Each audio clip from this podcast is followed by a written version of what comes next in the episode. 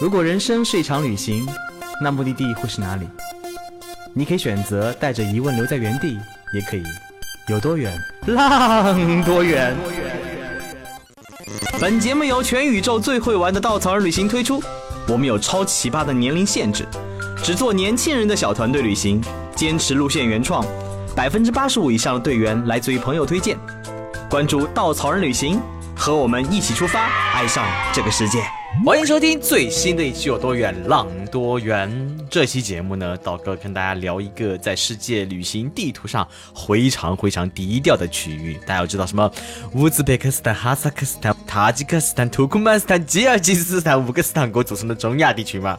所以呢，今天我们要聊到这片。脑子里浮现可能大片荒漠的区域，可能每个人都不是很了解、很熟悉的中亚地带。我们今天请到的产品狗阿池，刚刚完成了中亚的探路，到那边以后发现，其实这片区域远远不是我们想的那样，是一个未被世人世人发现的宝藏。所以呢，今天道哥要跟好阿池好好聊一聊，他究竟有哪些精彩的地方，可以让大家了解到这个地方的魅力。OK，好，大家好，我又来了，阿池又来了。好的，又又是你，哎呀，哎，好的阿密。所以。道哥是完全没有踏足过这片区域啊，这片区域也完全未知，所以跟我们聊一聊中亚大概的一个地理构造、地理结构、历史背景，巴拉巴拉，交给你了。中亚的话，大家可能脑子当中可能真的只是听到过 N 多个斯坦，在小时候背地图的时候可能会背到，对吧？啊，我记忆最深刻是当年亚运会，乌兹别克斯坦拿了冠军，那时候好像中国是顾亚军那一次，印象特别深刻啊。不对，中国没，你是不是暴露年龄了？像我们这种就是。呃，零零后都没听说过。你是一九零零后吗？真的有一年乌兹别克斯坦拿过冠军的，我当时对这个国家产生了非常好的、非常奇怪的那个印象，就是这是哪里？啊，看来大家确实对这个地方不了解。哎，但是你有没有听过？就是你像我们以前去大西北就去了很多次嘛。那像比如说以前说的张国毕业以通西域，那个西域都护府，然后再往北边去，就是张骞出使的地方，你知你有印象吗？不是新疆吗？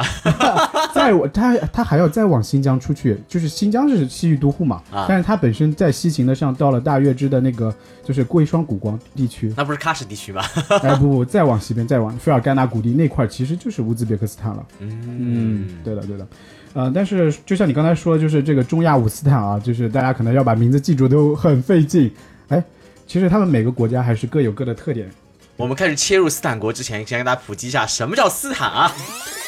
现在是道哥科普时间。斯坦是波斯语，指地方或者区域的意思。斯坦在波斯语中意思是某物或人聚集之处，比如哈萨克斯坦就是哈萨克人聚集的地方，塔吉克斯坦就是塔吉克人聚集的地方。波斯古典名著。这个单词叫 “gostan”，“go” 就是花的意思，所以这个词的意思就是花园。斯坦呢，并非直接表示国家，政治意义不浓，但是他们语言当中，斯坦就是指某某族人的国家的意思。对的，对的。其实这个几个斯坦国，他们也不是很早之前的一个概念，其实更多的其实是在呃沙俄时期到苏联时期，慢慢的开始形成的这样一个。他们本来其实算是一个民族或者几几个民族混合在一起的一个居住区域，然后慢慢的开始有了不同的国家的这种区分。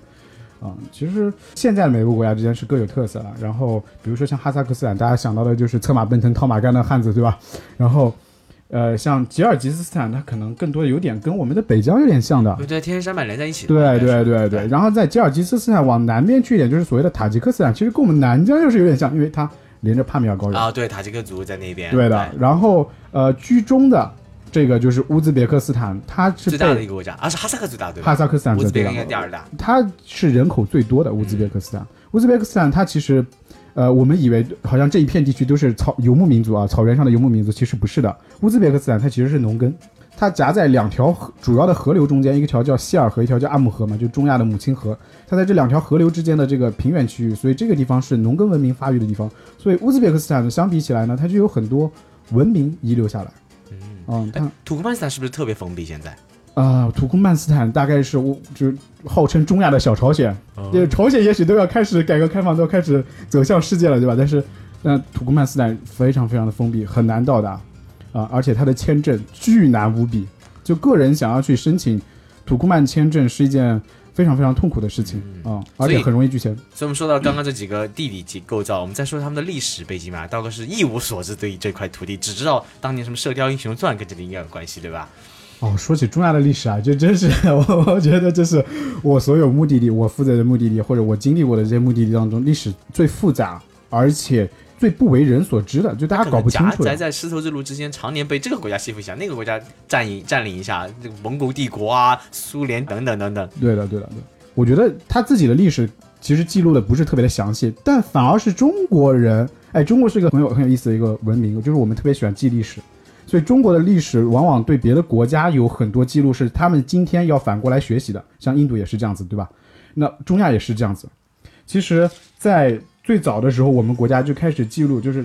讲到张骞嘛，这个汉朝的大帅哥张骞，他出使西域的时候，我们就开始记录了当时整个中亚这片地区的一些国家了。他在出使这边的时候，就去访到了那些中亚的小国，包括当时他，你还记得他为什么去吗？他就是为了去联合大月支，对对对不他不是被关了十几年嘛？他是被匈奴人关了，啊他是越过匈奴人的土地，想要去找大月支联合起来去，去去一起去哥们儿一起联合起来去打匈奴啊啊！但是他被关了十几年之后，然后他又还是越逃跑逃出来，逃跑逃出来了，逃出来之后他没有返回就是大汉朝，他是继续又去不辱使命嘛，要继续去寻找大月支。啊，但是说到这个，有的有的时候我们念大肉支啊，但是最近好像是呃汉语词典就确定这个是念月支，嗯，然后呢，他们继续去找这些大月支的部落，当时这个大月支的部落被匈奴人就是打跑了，就打到西边去，然后就在菲尔干纳谷地，就是今如今的这个乌兹别克斯坦和吉尔吉斯还有塔吉克交汇的这个这个中这个中部地区。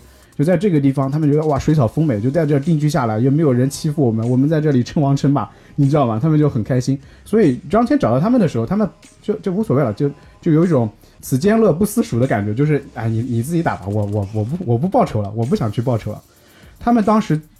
这个大月支，他你别看他被匈奴人赶过来很惨，他们在当地可是可牛逼了。然后就是他们在这里建立了一个很大的一个古国，就是贵霜古国。所以当时汉朝、贵霜，然后再加上这个安西，在以及西边的这个罗马，整个四个大帝国在一个纬度上连成一片，连成一整条线。这是最早丝绸之路最兴盛的时期，最让人向往的一个时期。对，那再往后呢？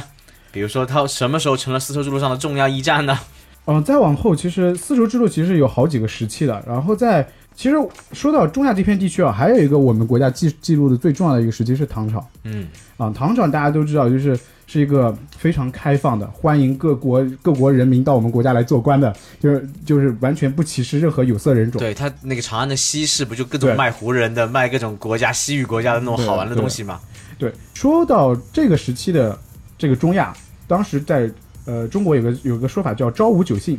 就是在这片中亚地区有九个国家，有什么康国呀、石国呀，就是如今的撒马尔罕、塔什干这些国家。那当时姓就是康国的人来了，他的一般就会姓康；如果是安国的人来了，就姓安。所以当时非常有名的安禄山。啊，史还有史国，就是史思明，他来的来来的国家，其实他们我们觉得这些名字听起来都很像中国名字，其实他们都是胡人，而且他们其实都是中亚来的胡人，啊，然后还在中国造了造作了一番，是吧？啊，其实我们这二十四史当中有个《旧唐书》，当中讲过胡人的一些故事，我觉得挺好玩的。它当中有一段是这样讲，他说胡人啊，就是这个这个康国的人，他们生子必食蜜纳口中，就是说他生了孩子啊，就在这个小孩嘴巴里面放那种蜂液。然后明胶之掌内，就是在在他的手掌上面涂胶水。嗯你知道为什么吗？你猜猜看，嗯啊哦，很难猜是吧？对对对，但是它的寓意特别搞笑，就是嘴巴吃蜂蜜，嘴巴就甜对，希望他长大之后口嘴巴甜啊，啊，然后就是预期成长，口尝甘言，就是讲话特别的甜言蜜语是手。上胶水粘吗？对，让他黏，然后就是抓了钱不掉下来，就是我跟你做生意，我虽然给你钱，哎，钱还在我手内，就是治掌上治是明胶于掌的，就是这段话就就写就是湖人特别会做生意，他做生意要让你做的又开心，结果你还还还赚了很多钱，对，就是有些这些关于当时重要的记录，然后再往后，其实到了呃元朝。啊，大家知道，就成吉思汗，哇，可可厉害了，就一路就打过去了。当时成吉思汗跟那个花剌子模帝国之间曾经发生一场非常非常大的一个战役嘛。萨马尔罕战役但不仅是撒马尔罕，当时花剌子模整个地区就是把现在的中亚这些地方都统一在一起了嘛。嗯。然后那那个当时花剌子模他的苏丹可牛逼了，就是觉得自己挺挺了不起的。然后成吉思汗当时在打这个金朝，然后就派了一个使者过去跟他们来点签点协议嘛。结果他们把这个成吉思汗派的使者给杀了，然后成吉思汗就因此怒了，就真的是怒了，巨怒无比。敢杀我的人，当时就把就是他把这手下就木华黎，然后就留在就金朝打，然后他自己带了非常非常多的军队就赶到中亚去赶尽杀绝。然后就是在就是《射雕英雄传》里面其实记载了说这个呃郭靖曾经帮这个成吉思汗去攻打撒马尔罕，就最近好像那个新版的。呃，《射雕英雄传》被吐槽说那个郭靖穿的像蝙蝠侠一样，然后自天而下，就因为当时他们围城围三马尔罕打不下，然后就有黄蓉给郭靖出主意，让他们就是穿了一套衣服，然后然后从天上这样就像坐着滑翔翼一样的飞下来，然后降落在这个城中去攻城，然后把城才破城破城破了之后，当时成吉思汗要屠城，要杀了所有的三马尔罕的人，但是。呃，郭靖就以自己就得来的所有的奖赏，就不要就不要所有的奖赏，只求那个不要屠城，有这样一个故事。但实际上，实际上啊，就真实的史实，其实当时成吉思汗不在撒马尔罕，他在打布哈拉，啊，但是不管是布哈拉，不管是撒马尔罕，打下来之后都是通通屠城，整个以前的这些遗迹全部被毁。所以你现在去到的撒马尔罕和布哈拉，大部分看到的东西，元朝以后的都是元朝以后的。只有布哈拉留了一点，有一有一两座建筑，然后有一些被掩埋起来的，然后现在保留下来了。嗯，对。那到了明朝呢？跟中国的牵扯是怎样的？到了明朝，其实你就是另外一个人物了，另外一个自号称是黄金家族的一个后裔啊，铁木儿。对，铁木儿。铁木儿他其实不是直属的后裔，但是他娶了娶了这个察哈台韩国的这个公主，就是等于算是他的老婆是黄金家族的，然后他就觉得自己其实是继承了成吉思汗的这个。这个位置啊，他要他要开始就打下，继续打下那么广阔的土地，但他当时其实也是东征西讨，非常的厉害。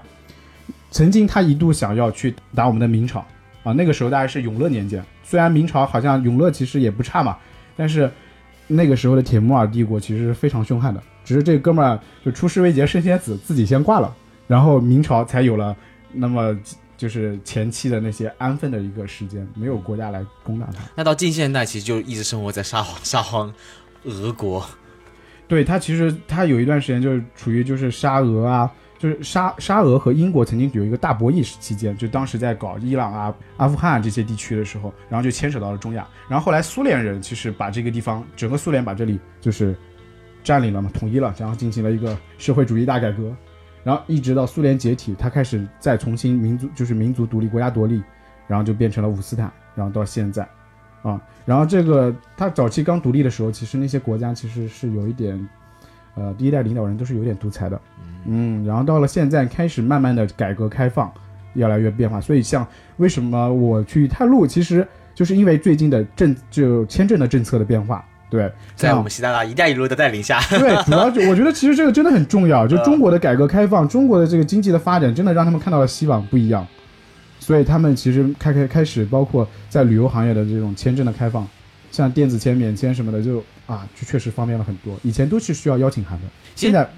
现在唯一就是最麻烦的就是土库曼，因为土库曼仍然要求有有这个邀请函，非常非常的难办。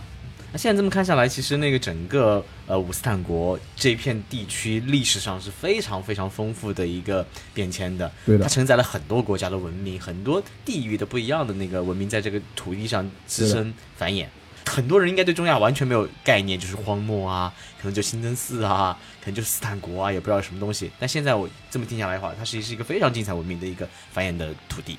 对的，而且其实我们刚才在聊，都在聊中国跟它的关系嘛，嗯。但这个土地，它真的让我觉得特别特别，就是不一样的点在于啊，这个混合感，它它的混合感非常非常的强，就是它是它是我们觉得自己是丝绸之路，就感觉是中国是丝绸之路非常重要的一个起源嘛。但是其实中国是丝绸之路的一端，对吧？对。但真正的中心，中心的位置，真正文化交流的冲撞的那个或者融合的地方，其实在这里。撒马尔罕、布哈拉，这个就是整个从地理上来看，它也是路线的终点。然后你仔细去想，在中亚这片土地上，它东边是哪里？就是我们中国，对吧？嗯。中国是一个文化独立性很强，就是很有很有自己文明特色的一个文明。然后它的南边是哪里？越过阿富汗就到了伊朗，呃，到印度，印度，印度也是一个文明独立性很强的国家，对吧？好，它的西南边是哪里？是波斯，是伊朗。就是土库曼接壤的就是伊朗，伊朗又是一个从最早的时候拜火教开始到后来就波斯帝国，对它一直也有着自己的文明独立性。他旁边还奥斯曼帝国呢。对，然后你再往西边看，再往西边看，就是阿拉伯文明来到这里了，是不是？然后奥斯曼就是整个突厥突厥人，其实也在这个地方统治了很久。然后你看中国的北边，就是它的就是中亚的东北边，就是蒙古人、突厥人、匈奴人，还有早期的说的月支人、匈奴人，这些就是他们其实也对这片土地不断的有影响。这些民族一直在西迁，在影响这片土地。然后再往西北边看，你会看到曾经希腊，就是马，就是亚历山大大帝带着他的马其顿骑兵曾经来到这里，然后在这里建立了当时最东最北边的一段，就是苦呼展苦展，就是好多个这些城市，其实都是当时最早是亚历山大大帝建立的啊，以他的名字建立了很多这样的城市，他带来了很多希腊文明，他带来希腊文明，带来了希腊的造像艺术。就带来了当时我们现在所说的犍陀罗造像艺术，这才会有的佛教，就是佛教早期造像艺术长得就是佛像长得非常的俊美，像阿波罗神一样，就是这都是文明在这里混合，啊，当时有一个国家叫巴克特里亚，就是亚历山大他的后裔，就希腊人的后裔在这个地方定居下来，是现如今的阿富汗这片地区，所以再再看北边还有哦，在近现的就是苏联人。这些斯拉夫人对这个地方也有影响，它是这么多独特的文明，然后在这个地方混合，去交织的一个地方。你想想其他的其他的一些文明，我们比如说我们讲尼泊尔，我们一般就讲，嗯，藏族人和印度人对尼泊尔这个文明有一些很大的影响，对不对？但是。你刚才你数数我们中亚到底有多少个独立性的文明？这么看就是地理决定论嘛，所有的文明文化，嗯，都是跟地理决定在一起的。你想中国的，比如福建、广东，可能就特别纯粹的中国南方文化，没有人什么那个影响过他们、感染过他们。但是到到中间，它夹在各种帝国之间，可能我们手往左边伸一点，那个印度往南北边伸一点，其实就影响他们很多东西混合在一起。那有没有什么例子来来现在这个？国家当中还能看到一些民那个文化融合的例子呢？啊，有一个非常非常好的例子啊！我突然想到一个非常好的例子，就是在布哈拉有一个我很喜欢的一个小建筑。这个建筑呢，它现在叫地毯博物馆，你可能一听都不想去，对吧？但是它其实完全完全不是这个名字，它就是能能承载它的文化。它是它其实名字叫做 Magoki Ata，Magoki Ata，它是一个老的清真寺遗址，但实际上。人们就是考古学家在这个清真寺的遗址的这个地基底下，曾经发现了就是早期的佛教的寺庙遗址，啊，不知道多早，然后又发现了在五世纪大概左右的时候，五世纪有拜火教的纳古河，就是就是拜火教，他们不是把死死就尸体会放到那个基金塔上面，然后去然后让尸体被那些动物吃掉，然后剩下的骨头再放到一个盒子里装起来嘛，这个就是他们的那种纳古河，就是在这里也发现了纳古河。然后在九世纪的时候，这里是清真寺，因为在这里发现了梅哈拉。然后，呃，甚至在就是成吉思汗来到这里的时候，他们为了这个清，为了这个清真寺不被毁掉，他们用沙子把这里埋起来了。它一直保存到上近十六世纪。然后十六世纪的时候，有很多犹太人在中亚，也有很多在犹太人在这里经商，所以犹太人曾经用这栋建筑作为他们作为他们的这个 synagogue，就是他们的犹太会堂。更搞笑的是，苏联人来了，你知道这里变成了什么吗？变成了酒吧，就是我们一直开玩笑说，对于酒精啊，酒就是伏特加，对于苏联人也是一种宗教信仰，你知道吗？就是又是一个宗教建筑，然后再到现在，它是一个旅游业的宗教建筑，它变成了地毯博物馆。你你就这样一一拉一拉下来，哇，这个建筑实际上真的是无数次的生命，无数的文明在就在这里融合，我特别特别喜欢，它一点都不张扬，它看起来特别的古朴，而且不是那种就被反复维修过的。啊，非常不一样。那我们这一次选择的开发区域是在乌兹别克斯坦，你为什么选择乌兹别克斯坦作为我们整个中亚的第一步呢？呃，乌兹确确实实是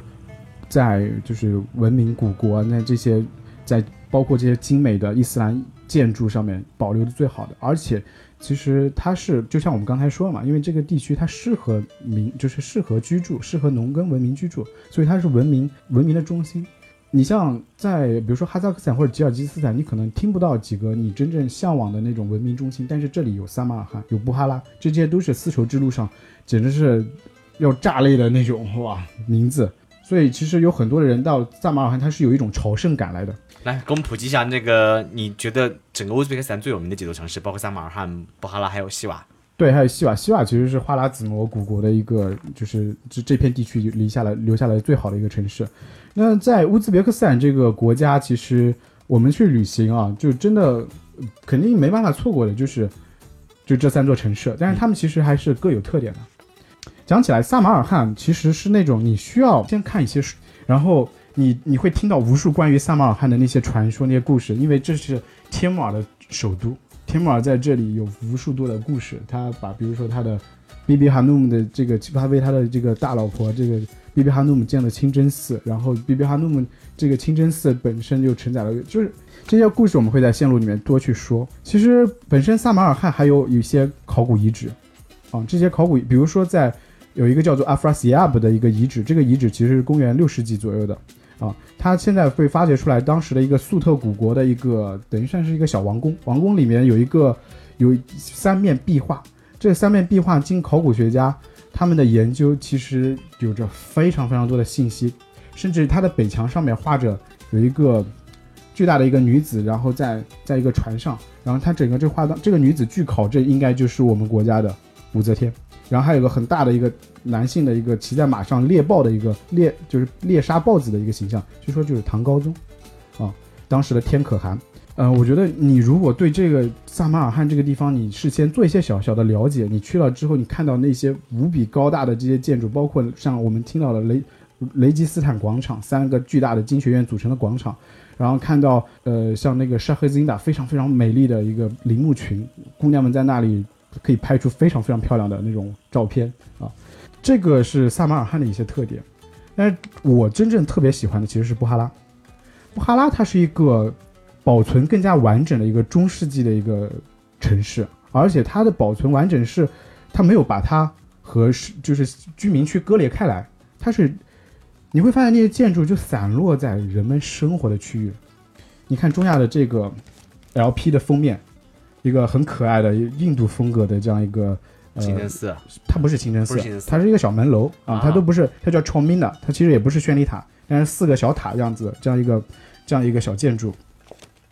它就隐藏在一片居民区，在一个老城的中心，然后对着这个清真寺，其实都是一些民居，我特别特别羡慕，就住在就是正对着他的那家人，你知道吗？就开了门就看到他，大概走路就是二十米。我就在想，什么人能住在这里啊？开个咖啡馆多好。没有，周围 周围没有什么什么咖啡馆或者旅游设施，就是民居。然后我自己去那里的时候，就这个就在这个窗边的旁边，有有一个秋千，就是秋千椅，然后四五个小朋友在那里玩啊闹啊，特别开心。我就好羡慕他们从小生活，他们他们从小长大就是长在这种历史建筑旁边，就是 LP 封面的建筑旁边，他们就在这里玩闹。我我觉得这个这个这个场景让我希望特别特别羡慕。然后布哈拉本身的话，它大概有将近一百四十多座历史建筑。其实如果真的要去看，你看不过来，而且你要去挑选，你根本也没有一个，你你不知道该怎么去挑选。这应该是每个探路人最痛苦的事，就是你当面对这三座城市，都是很多历史建筑，都有很多清真寺、很多陵墓，哇，怎么选？就当时你探路的时候，应该是遇到很多焦虑的事情吧？可焦虑了。我们还没说到西瓦呢，说到西瓦也是，就是我。笑，我就是戏称整个乌兹是三 M 国家，怎么叫三 M？就是 mosque，然后 Moslem，Moslem 就是陵墓，然后 Madrasa 就是经学院，就是伊斯兰教的经学院，就是到处都是 Madrasa、Mosque 和 Mosley，。你说我们能就能够带队员去？你要是如果队员愿意去看，我可以带他看十座、二十座、三十座 Mosque。但是我们不可能这样去设计路线。嗯，在萨马尔罕的时候，我就一度其实是非常非常焦虑的，我不知道该怎么去抓出这样一个核心的东西，或者说路线的一个顶层的一个理念。一直到布哈拉啊，一直到布哈拉的时候，我突然有一天灵光闪现，我觉得那个时刻是我作为产品人最开心的一个时刻。我突然找到了一个一个点，这个点讲起来讲起来很简单。就是我希望大家在布哈拉这样一座像仍然像是中世纪的老城这样一个城市里面，一个活着的历史的一个城市里面，让大家感受当年丝路商旅、丝路路上的这些 caravan 这些大篷车商队，他们来到经过经过重重的这种沙漠啊，多少天的这个迁徙，然后来到这样一个绿洲城市里面，他们怎么样的休息，他们怎么样的去做买卖，他们怎么样的跟当地人接触，他们怎么样的去，甚至是洗一个洗一个哈马，然后放松自己，嗯，就是我希望把这些东西重现，但是具体的落地过程。就只有参加的小伙伴才知道，所以落地也其实应该也很痛苦。对对对，我我们要其实要落地它其实很难啊，但是但是也也得亏就是整个稻草人的整个工作室里的小伙伴，我们一起集思广益，大家已经有了一些 idea，非常非常棒的 idea。我们希望就是在在这样一个城市里面，能给大家有这种昨日重现的感受。听说你要带着小伙伴去集市买东西。哦，我跟你说，你不要小看卖东西，实际上一个非常非常有意思的事情。我曾经在马拉喀什，在加呃加德满都那个巴克塔普尔，就带着队员去卖东西。大家一开始都觉得啊，就是这个是不是有点好害羞啊，不太好意思。但是只要开始卖了之后，哇，大家就所有就是那些当地人就是拥上来，然后就很好奇，居然可以有人做这种事情，而且有那种就是特别愿意跟我们交流，不仅是要买东西啊。呃，当时有很搞笑的例子，就有人非要买我身上的裤子，我那个裤子穿了穿了可脏可脏了，居然还有人要买，真是服气了。就我想屁好吧，就是总而言之，就让你现场脱下来。哦，原来他是这个想法，那是一个小哥哎。然后就是呃，其实卖东西也好，或者整个我们想把这个商贸的体验做出来，呃，其实是让大家能够回到当年，就是真的在思路上做生意，其实也不是一件容易事情。而且而且一个很好玩的事情就是，当年丝路上卖的是什么，你知道吗？其实不还都是大部分都是 Made in China 嘛，对不对？最早的都是丝绸啊，然后中国的这些茶叶、茶叶啊、瓷器，对，都是 Made in China。如今又回到了当年的时代，如今又是 Made in China 在世界上。带上我们的华为，带上我们的小米，可能会被抽税关税。如果卖充电宝就可以了。哎，这个想法其实是好的啊。一下子把路路费赚了，对对对，完全抓起来了，悄悄的，悄悄的，开玩笑的。其实，嗯，那个阿奇在做这条路线的时候，我们当时在谈如何让丝绸之路重现的过程当中，有想到丝路本身，它作为一个驿站，其实我们如果能当年。重现当年的荣光，其实需要有需要大家来感受。作为一个商人走进这么一个绿洲，在多日劳顿以后走进绿洲，你能好好休息，在驿站里跟别人聊天交流，能进行交易买卖，能卖出去你想卖的，获得财富，能买到你想要的东西带回你的家乡。晚上在驿站里住聊聊天，去洗个好好的热水澡，等等等等，这可能是丝路当年的一个繁华的景象。可能在这里有有来自中国的艺人，有来自西方的这种商队，有驼铃，有骆驼。各种融合在一起，这才是一个思路上该有的一种混合的感觉，这是我们想呈现的部分。对的，对的。而且在这条思路上，其实贩卖的不只是货物，还有宗教，还有文明，还有各种各样的习俗啊。这条路其实承载了你，你觉得它只是好像只是丝绸，其实丝绸只是它的一个名字而已。最后能不能就送一句诗给大家？来，这是呃中亚有一个非常有名的诗人叫奥马哈扬，这是《倚天屠龙记》里面曾经。记录过的一句诗，叫做“来如流水兮，逝如风，不知何所来兮，何所终。”呃，它的英文是由菲斯杰拉德翻译的，然后，呃，这句翻译是由金庸翻译的，然后郭沫若其实也翻译过他的诗集《鲁拜集》。其实这本诗集我其实蛮想推荐给大家的。然后在中亚这个地方，你其实很能感受到，因为当年欧马尔他曾经在萨马尔罕生活了蛮久的时间。嗯。欢迎大家移步道哥的微博，我是道哥，去看到这一次我们推荐的一些建筑啊、书籍啊，包括中亚的很多美的照片。其实，如果你不去了解，你真的很难想象中亚这片土地有如此多的那种精彩的点啊！其实这里有古老的城市，也是建筑瑰宝的一个宝库。呃，身处这里呢，就仿佛穿越回了千年前丝绸之路的那种繁华古城。不过呢，除了这些精彩的历史传奇，这里还有很多很多好玩的故事。我们下期节目呢，道哥会继续跟阿石分享这片土地上发生的精彩的故事跟传奇。我们下期节目再见，再见。请搜索“稻草人旅行”，和我们德艺双馨、颜值出众的领队一起出发，爱上这个世界。